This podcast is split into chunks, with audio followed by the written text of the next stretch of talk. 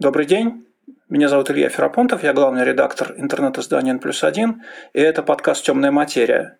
Сегодня мы поговорим о социальных взаимодействиях, об общении, о языке, но не на Земле, а под водой, среди морских млекопитающих, а если быть более точным, то э, среди дельфинов – сегодня наш гость – старший научный сотрудник Института океанологии РАН Александр Агафонов, а, который большую часть а, своей научной деятельности занимался изучением звуковой коммуникации дельфинов и их социальными отношениями. Здравствуйте, Александр. Здравствуйте.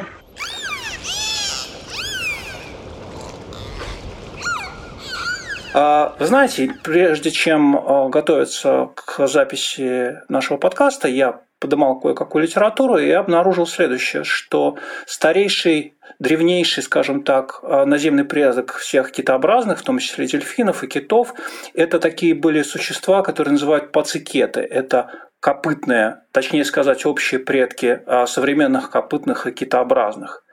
И когда мы говорим о том, как устроены э, социальные отношения в сообществах китообразных возникает соблазн подумать, что оно может быть похоже на социальные отношения э, среди копытных. Ну, вы знаете, да, что существуют э, социальные группы среди диких копытных, ну, среди диких лошадей, например, это табуны, да, где есть глава табуна, это обычно самец, группа самок и какое-то количество молодых лошадей, молодых же ребят, которые Э, дальше могут от них откалываться, уходить э, и образовывать какие-то собственные группы. Можно ли сказать так, что группы у дельфинов, группа у касаток, группа у белух устроены примерно так же, что это один самец и гарем э, самок вокруг него? Ну вот нет, я бы не сказал, что это устроено тоже, точно так же, скорее всего, совершенно наоборот. Ну, действительно, кита... ну, вообще говоря, долго пытались понять, от кого действительно произошли китообразные. А, вот. Ну и вот э, буквально э, относительно, ну, относительно недавно, вот, ну, последние несколько десятков лет, действительно сформировалось представление на основании палеонтологических и генетических данных, а, что действительно китообразные ведут свою линию от какой-то линии копытных, но а, копытных каких? Это не лошади, не коровы, это а, по современным представлениям, это скорее всего бегемоты и родственные им свиньи. Вот. Ну, а бегемоты, они вообще, насколько я знаю, они ведут одиночный образ жизни. Ну, может, на время спаривания встречаются. То есть у них каких-то таких вот э, стат нету. А, и что касается э, большинства, э, ну, э, скажем, осторожно исследованных видов э, дельфинов, потому что вообще всего дельфинов больше 50 видов в мире обитает, и некоторые весьма экзотические, буквально по нескольким остаткам известны. Вот. Лучше всего изучаются те виды, которые ведут такой относительно прибрежный образ жизни. Вот. Ну и тут можно сказать, назвать афалины, белухи и касатки, действительно, вот как по ним больше всего информации. Ну вот а, во всех, а, у всех этих видов а, в основе лежит материнская группа, то есть самка и э, ее э, детеныши нескольких поколений, причем э, самки, они, как правило, остаются в этой же группе, но пока она не разрастается до каких-то больших размеров. А вот. А, а самцы по достижении половой зрелости уходят, ну и образуют иногда какие-то свои самцовые альянсы. А, то есть, правда, у каждого из этих трех видов есть свои нюансы. Вот. Э, а, но, в принципе, я говорю, общая, общая тенденция – это именно материнская стать скорее, угу. а не гаремная. И какое-то время считали, что вот может быть гарем и есть у касаток, потому что там в группах а, иногда обнаружился действительно явно взрослый самец с высоким плавником, но потом исследования показали, что это какой-то, опять-таки, из детенышей этой старой самки, которая это возглавляет. Почему он остается стаде непонятно, но это не вожак. То есть там э, главой стада всегда э, самка является. Смотрите, если начать с самого начала, у нас есть э, среди людей, да, есть понятие расширенная семья, где там три поколения, четыре поколения могут быть, и есть понятие ядерная семья, да, где родители и их дети. Когда мы mm. говорим о группах э, среди дельфинов, среди э, касаток, которые возглавляются самкой, это семья, это э, расширенная семья, ну, семья э, в каком смысле? Значит, е, вот в семье обязательно самец должен постоянно присутствовать. Вот если исходить из таких соображений, то это не семья, поскольку я говорю, самцы приходят только для спаривания, а потом уходят. Угу, угу, вот. угу. И, а, но остаются самцы, так сказать, дети вот до определенного возраста. Угу. А если, так сказать, исходить, что как бы семья достаточно, что это мать и ее потомки, ну тогда это может быть весьма расширенная семья, как какой-то такой цыганский табор, где там, потому что у них получается, ну как бы это прокомментировать э, соотношение общей продолжительной жизни и наступления половой зрелости э, другая пропорция, чем у людей, поэтому, в принципе, там вот в одной этой группе могут быть там пять поколений, допустим, уже существовать. Ну, у, у людей, ну, там три, ну, максимум четыре, а у них э, могут быть там и пять, и шесть, вот.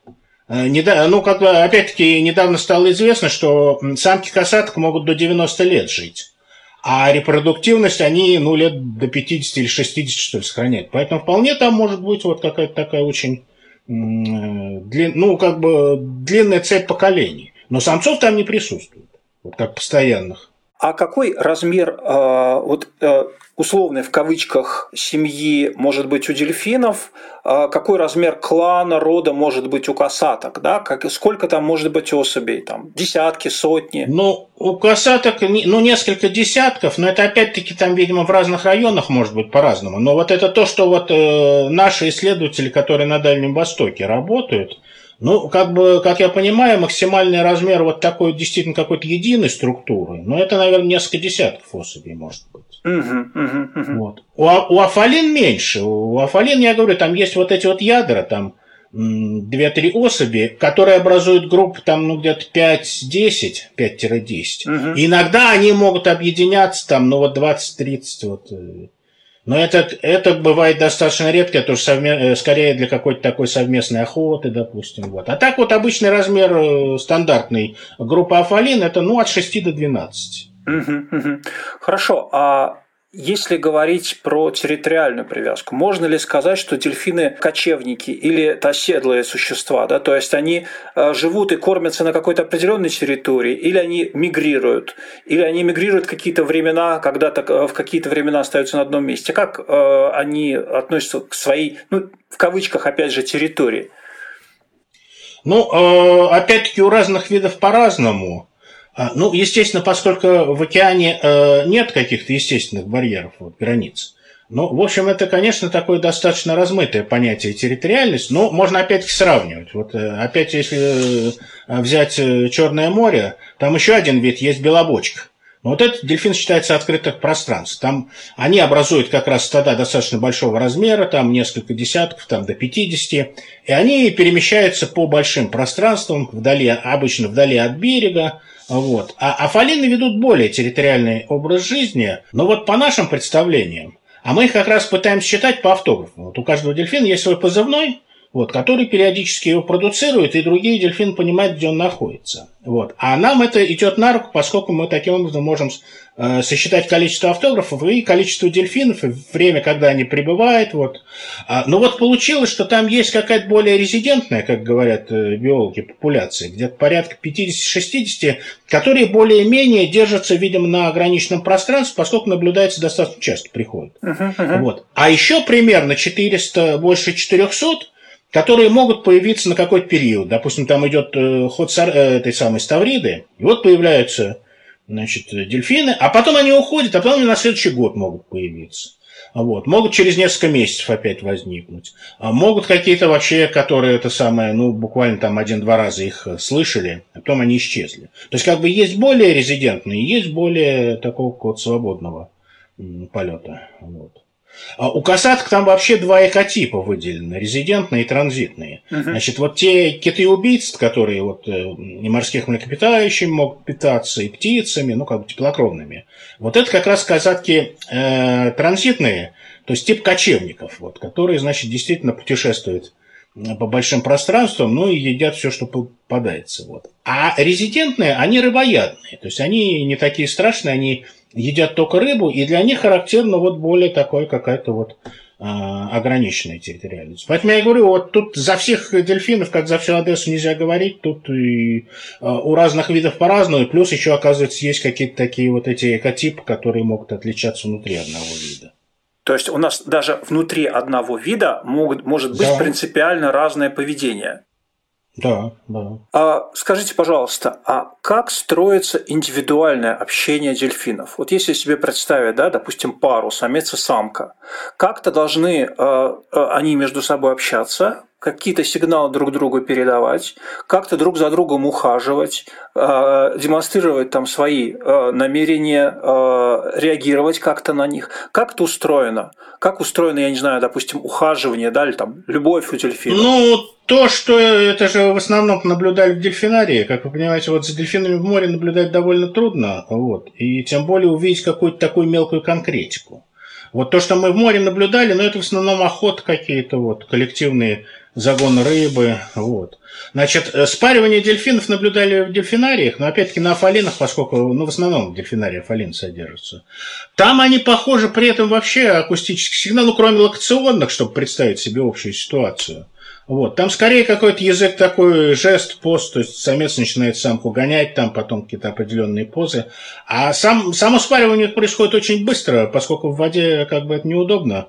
Вот. То есть надо быстро сперматозоиды впрыснуть и все буквально несколько секунд. Вот. А большая часть это действительно какие-то предварительные такие вот. Но ну, это, это скорее вот, ну то, что я говорю, мы, мы, эти, мы сами это не видели, вот, э, по, опять-таки, зарубежным данным наблюдениям, ну вот какое-то такое плавание самца вокруг самки, там, потирание, прижимание, а еще характерное такое, он принимает позу в виде буквы «С», вот латинской. Ну, вот что-то вот такое. То есть тут у них как-то акустика, видимо, и не очень-то задействована.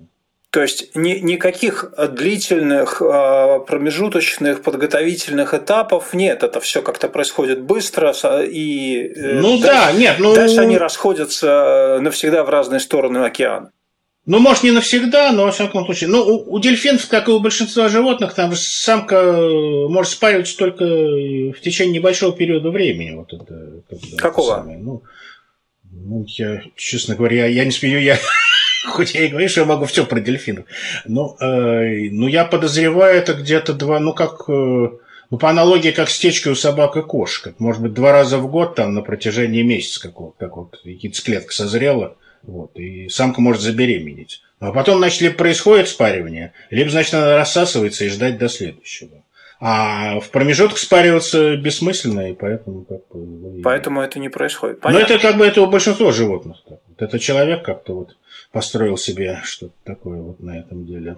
Хорошо, вы говорите, да, что каждый дельфин непрерывно или там с какой-то периодичностью передает сигнал его личный индивидуальный сигнал, который сообщает... Ну, каждый, каждая афалина. Это тут все время да, надо да, да, конкретизировать. Да, ага. да. А, скажите, а может, есть ли у вас записи? Можно ли это послушать, как выглядит чей-то индивидуальный сигнал? Ну, э, у дельфинов несколько категорий сигналов. Вот то, что автографы, они относятся к категории, ну так называют свисты, whistles по-английски, или тональные сигналы. Но вот э, оказалось, что афалин где-то до 80% всех тональных сигналов – это автограф. Вот. Ну и поэтому мы говорим, что вот с точностью до 80% мы можем посчитать количество дельфинов, которые в данное время присутствовали вот э, на море.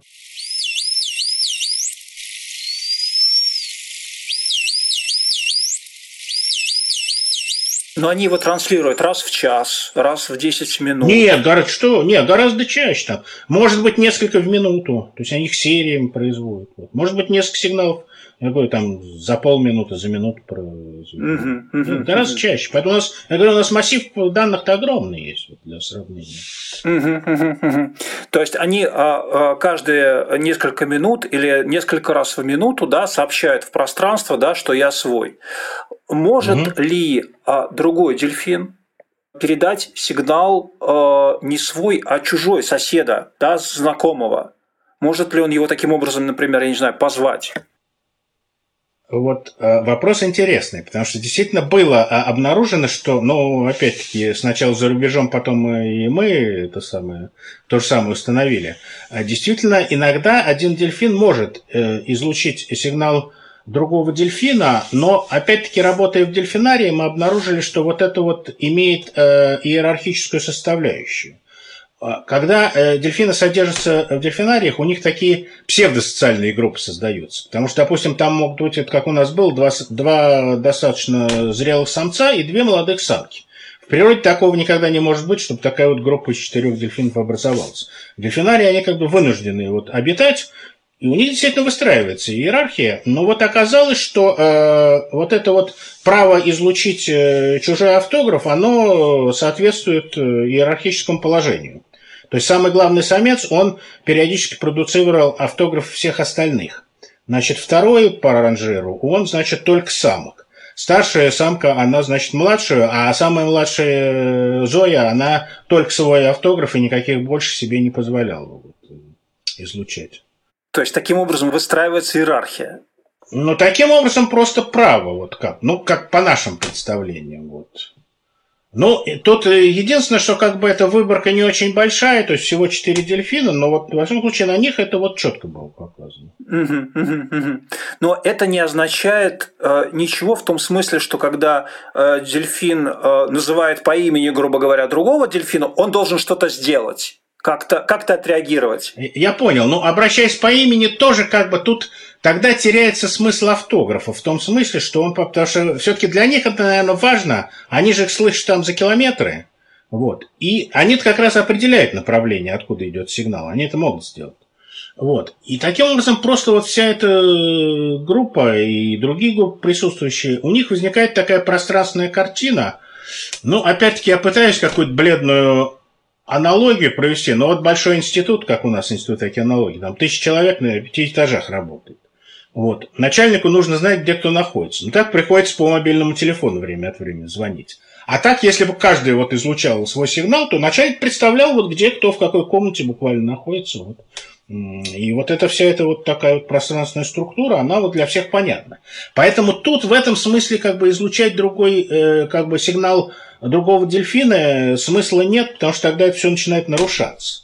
Вот, наверное, как, вот э, мимикрия, вот это вот излучение чужого сигнала, наверное, она имеет место именно вот уже когда они находятся достаточно близко, когда как бы излучение этих автографов вообще не имеет большой смысла, поскольку все и так в одной группе. Ну и вот тут главное, может как бы, ну может просто демонстрационно, раз, вот я могу твою песню спеть, а, а ты мою нет, а иначе, а иначе тогда может какая-то разборка начаться.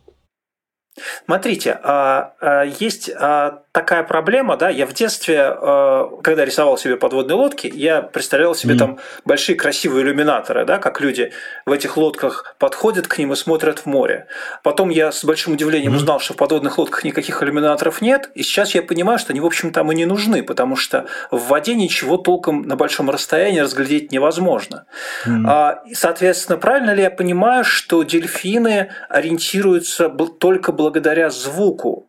Да, то есть они э, с помощью звука находят друг друга в море или в океане, э, с помощью звука они э, находят препятствия, и, собственно, глаза не факт, что им вообще нужны, правильно?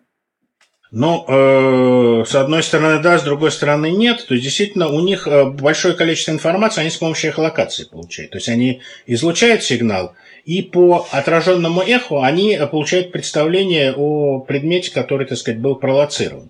Причем в экспериментах показано, что это фактически звуковидение. Они там на расстоянии нескольких метров отличали какую-то там дробинку 4 мм от 5 мм, что человек, наверное, глазом не сделает на таком расстоянии. Вот. И это в море действительно очень хорошее, хорошее свойство, вот. но потому что звук э, в воде гораздо лучше распространяется, то действительно они могут там вот, ну, в зависимости от размера цели, ну, там и на десятки, и на сотни метров. А плюс, значит, вот эта пассивная информация, поскольку вот каждый дельфин сам себе еще обозначает. То есть, действительно, для них вот э, звуковая информация имеет большое значение, э, и поэтому, в принципе, слепые дельфины жить могут, и они, в общем-то, э, мало чего потеряют по жизни от этого. Тем не менее, глаза у них есть, причем, в отличие от человека, они очень хорошо видят в воде, э, и э, несколько хуже, но все равно они видят в воздухе. Человек без маски, он глаза заточены под воздух, вот нырнув в воду, ему, значит, надо либо очки надевать специальные, ну, просто с диоптриями, либо, значит, маску проще вот сделать. Вот, а одинаково хорошо не может э, человек в воде вот видеть. Так что зрение им все-таки нужно. На небольшом расстоянии они ее используют. Ну, в тропических морях там вода, вода может быть там и до 20 метров прозрачно, но в нашей как-то вот она помутнее, но все равно несколько метров они, но они это используют, тем не менее. А, даже у нас э, такое представление возникло, ну вот, скажем, вот в дельфинарии, где вода прозрачная и чистая, ну, в общем, там они могут видеть от одного берега э, до другого, вот, тем не менее они лоцируют. А, наверное, им э, для полноты ощущения нужно иметь и зрительное представление о предмете, и звуковое. И тогда это какой-то такой визуально-акустический комплекс получается. Вот самое для них вот полное представление о вещах – это вот таким образом. Потому что они же могут даже в каком-то смысле просветить там вот, э, посмотреть, что внутри там у человека или у другого дельфина находится, увидеть. То есть у них для охоты э, за той же ставридой, да, главный инструмент угу. это эхолокация, верно? Да, причем даже есть данные, но это не наши, это зарубежные, что они даже эти самые э, сильные звуки используют для дезориентации рыбы. То есть они дают издает какой-то сигнал, и рыба там это, ну, то ли оглушается, то ли что, то есть как бы ее потом легче ловить получается. А я правильно понимаю, что звуки, которые они издают для эхолокации, в одном диапазоне, а звуки, которые они используют для общения, в другом. Там, условно говоря, один ультразвук, да, тот, который не слышит человек, и э, для общения используют там звук обычный, который человеку теоретически мог бы быть доступен, если бы он слышал под водой нормально. Ну, тут опять-таки и да, и нет. Ну, во-первых, локационные сигналы, они широкополосные. То есть там содержатся и звуки, которые мы слышим. То есть мы на слух локацию слышим, но это как бы низкочастотные сигналы. А тут какая-то зависимость, значит, от расстояния и от размера предмета. Чем меньше предмет, тем более высокий звук должен быть, чтобы... Ну, это просто законы физики. Вот, чтобы его различить, должен быть высокочастотный сигнал. Так вот, лоцируют они с помощью импульсов, а, которые вот широкополосные. То есть там все частоты содержатся.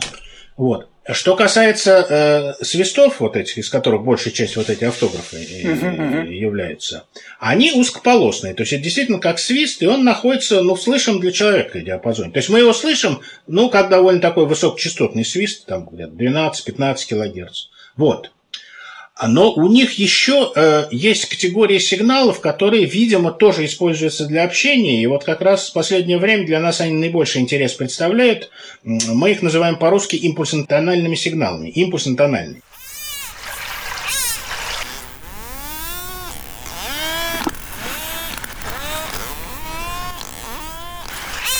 То есть это значит идет набор опять-таки из импульсов, ну, а те, это такие же импульсы, которые для эхолокации используются, или структура их немножко другая, тут как биологи и физики спорят. Но, тем не менее, э, значит, вот эти вот идут последовательность импульсов, а с частотой следования, ну, примерно от 150, э, от 150 до 700 импульсов в секунду. Соответственно, э, как оказалось, дельфины все равно воспринимают как некоторые последовательность импульсов, а человек их слышит как единые такие сигналы, ну, э, с частотой, соответствующей скорости следования импульса. То есть 150-700 Гц – это вполне человеческое восприятие. То есть мы их очень хорошо слышим, как такие завывания и мяуканье. Вот. Дельфин, значит, меняя расстояние между импульсами, тем самым вот эту вот частоту огибающе меняет. И вот эта вот категория сигналов Афалин э, занимает э, во всем э, акустическом диапазоне большую часть. Вот. И как бы если э, начинать в нее, так сказать, э, врубаться, то получается там какая-то сложная иерархическая структура, там отдельные элементы, из которых складываются более крупные из них последовательности. Но, в общем, э, если бы какой-нибудь шифровальщик попытался на этой базе создать вот систему для кодирования информации, то он бы мог это сделать, вот такой вот язык вот на базе этих сигналов. Ну, человек, если бы поработал с этим сигналом, он создал систему кодирования, которая могла передавать информацию любой степени сложности. То есть, как человеческая речь. Uh-huh. Ну, вот вопрос, э, знают ли об этом сами дельфины и используют ли они uh-huh. Хорошо. А, то есть, у нас есть, получается, три типа звуков. Да? Есть у нас э, э, зондирующие звуки, да. широкополосные, которые мы используем для эхолокации, mm-hmm. дельфины, прошу прощения. А, есть а, звуки, а, которые опознавательные, да, вот эти свисты, да, про которые да, вы говорите. Да, да. И mm-hmm. третье – это… И есть загадочные, которые, в принципе, могут являться действительно сложной коммуникативной системой по возможности сопоставимой с человеческой речью. Вот так мы аккуратно говорим. Mm-hmm. Смотрите, да, если говорить вообще, э, я помню, что еще в 60-е, даже, может быть, 50-е годы люди начали говорить о том, что у дельфинов есть развитая сигнальная система, что, возможно, у них есть какой-то собственный язык, и, насколько я угу. помню, э, предпринимались неоднократно попытки как-то каким-то образом его расшифровать, его постичь, да, найти там Э, какой-то словарь составить э, из э, дельфиньего языка.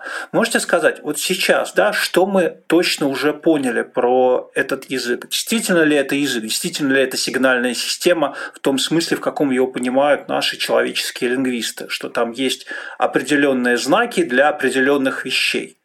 Или нет? Или мы сейчас можем точно сказать, что это не так, что там нет знаков в человеческом понимании?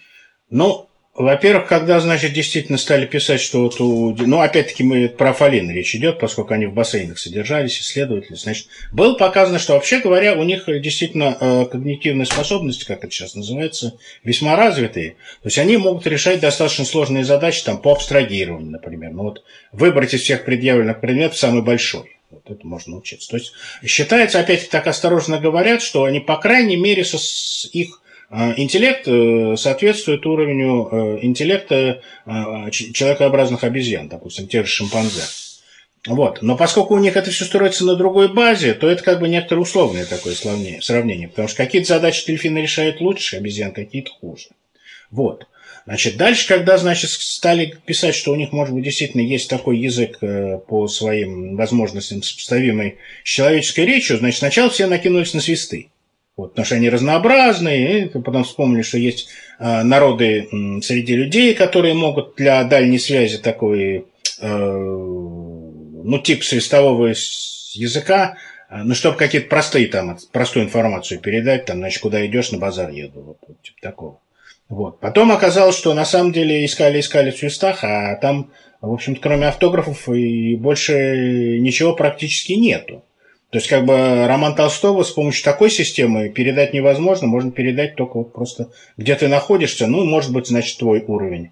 Ну, и может быть, эмоциональное состояние, вот в зависимости от способа излучения. Все. Ну, и как-то так народ приуныл.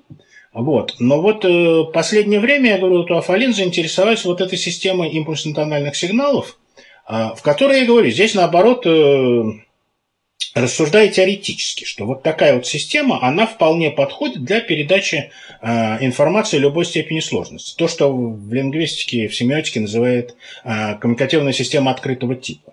То есть как можно закодировать все. Вот. Ну вот я говорю, э, потому что одно время даже ученые говорили, если у дельфинов и есть язык, то они прилагают большое усилие, чтобы как бы его скрыть. Чтобы человек не увидел, а, собственно, в каких сигналах какой-то материальный носитель должен быть. Но вот получается с помощью свистовых сложной информации не передашь. Но вот э, дальше выходит, что с помощью вот этих импульсно-тональных сигналов можно передавать достаточно сложную информацию. Вот. Но дальше опять-таки надо строить какие-то эксперименты, ну хотя бы, знаешь, чтобы один дельфин другому подсказал какое-то действие в совместной задаче и посмотреть, чем он это будет делать. Вот. Но мы сейчас вот пытаемся что-то такое подобное вот, проводить. Ну, сейчас вообще как-то, ну, у нас понятно, но и в мире как-то интерес к коммуникации дельфинов несколько подугас, поскольку действительно язык не открыли, вот, ну и, в общем, это вот, как-то дальше это все не пошло. То есть, как ни странно, гораздо более интересных опытов было вот в 60-е и 70-е год последние. И тогда вот и эхолокация тогда была исследована достаточно, вот, возможности эхолокационной, и вот э, представление о их когнитивных возможностях. А потом это как-то все сошло на нет. Хорошо, а пытались ли люди э, передать какие-то сигналы дельфинам и посмотреть, как они будут реагировать?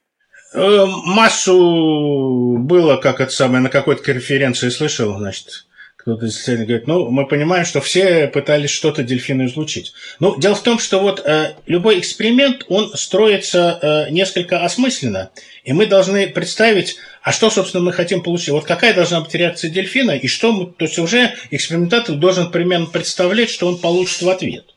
Вот, потому что просто посмотреть, а что получится, а непонятно, если что-то получится, непонятно, как это интерпретировать.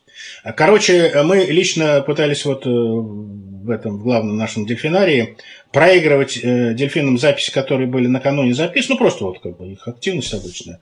Ну, на наш взгляд, реакции не было никакой. Не то, что они как-то разбегались от этого, вот, от излучателя, не то, что они вдруг замирали. Если... Ну, вот, ну, вот, вот нулевая реакция. Можно как угодно интерпретировать.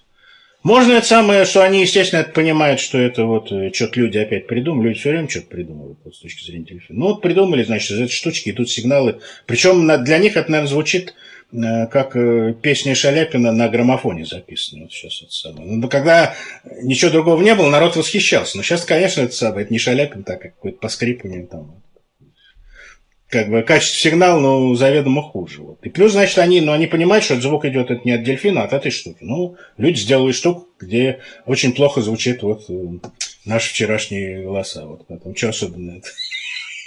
Ну вот примерно вот так. Но, но во всяком случае, реально вот, ну, не было никакой реакции. Вот можно интерпретировать как угодно. Если я правильно вас понял, вы пытаетесь поставить эксперимент, который бы показал, э, что дельфины способны передавать друг другу какую-то значимую информацию. Да, информацию, да, которую, да, мы им как бы вот мы поставили такую-то задачу, и дельфин справляется именно вот с коммуникативной задачей. Да. А можете описать, как этот эксперимент построен? Как он, как это сейчас выражается, дизайн эксперимента? Как он ну, выглядит? дизайн я говорю, значит, экспериментальный стенд. Значит, у нас пять предметов, допустим, вот. Они э, висят на стенде, ну, вот как бы в конечном уже воплощении. Потому что к нему надо подходить постепенно, там, с одним предметом. Ну, в общем, короче, мы обучаем дельфина, что он решил задачу, вот, вот ему показали мяч. Он должен подойти к стенду и все, выбрать мяч и как бы его коснуться. Вот. Значит, это кажется просто, но на самом деле как бы этот этап занимает очень длинное время. Вот. Но потом, значит, как-то, если дельфин пробивает, то дальше уже количество предметов может бесконечно. То есть он просто знает вот выбрать то, что показали. А я говорю, а зрение он может и в воде, и в воздухе. Вот как раз тут он зрением а, руководствуется, поскольку у нас предметы висят в воздухе. Если бы они находились в воде, то он бы это просекал их локацию, но мы тогда не могли понять, чем он руководствуется. Поэтому Заранее ставим дельфинов гораздо более сложные условия, именно что в воздухе предмет. Вот. Ну вот как бы обучаем, чтобы он выбирал. Вот. А, таким образом обучаем двух дельфинов. А потом я говорю, мы одному показываем предмет, они разделены какой-то перегородкой, вот что они не могут видеть. Вот. Мы ему показываем предмет, а другой должен идти, то есть он должен идти выбрать предмет. Вот. И мы почему-то нам кажется, что э, один дельфин должен подсказать, к какому предмету вы прийти, хотя это вовсе и не следует. А почему, почему, собственно, он должен показывать? И почему он должен это воспринять как совместную задачу? Но, в всяком случае, вот направление такое. И дальше, опять-таки, вот я говорю, мы же должны осмысленно ставить эксперименты, представлять, что мы получим. Вот мы представляем, допустим, мы получаем что э, все у них там 90% успешность. Значит, действительно, один дельфин другому привет. Но мы при этом пишем их звуки, и тогда уже смотрим, какие сигналы при этом предмете, при этом предмете, вот чем он, собственно, вот, передает информацию. А, а может, он не передает, вообще ничем не передает, но задача решается, ну тогда придется допустить существование телепатии. Ну, это шутка, конечно. Мозговых волн, распространяющихся, ну, тем да, более в да, воде. Да, да, да, да. Но мы надеемся, что они действительно это самое должны начать друг другу подсказывать э, и подсказывать с помощью звука какого-то. То есть есть еще надежда, что мы э, сможем найти дельфиний язык каким-то образом. Ну вот то, что вот, ну как бы нас э, возбуждает и окрыляет, действительно вот наличие вот этой категории сигнал. То есть, по крайней мере, есть сигналы, которые могли бы быть дельфиним языком. То есть есть где искать. Вот. Ну поэтому как-то вот мы не теряем надежды. Угу, угу. Ну, остается пожелать вам удачи. Спасибо большое за этот разговор, крайне интересный. Все тогда.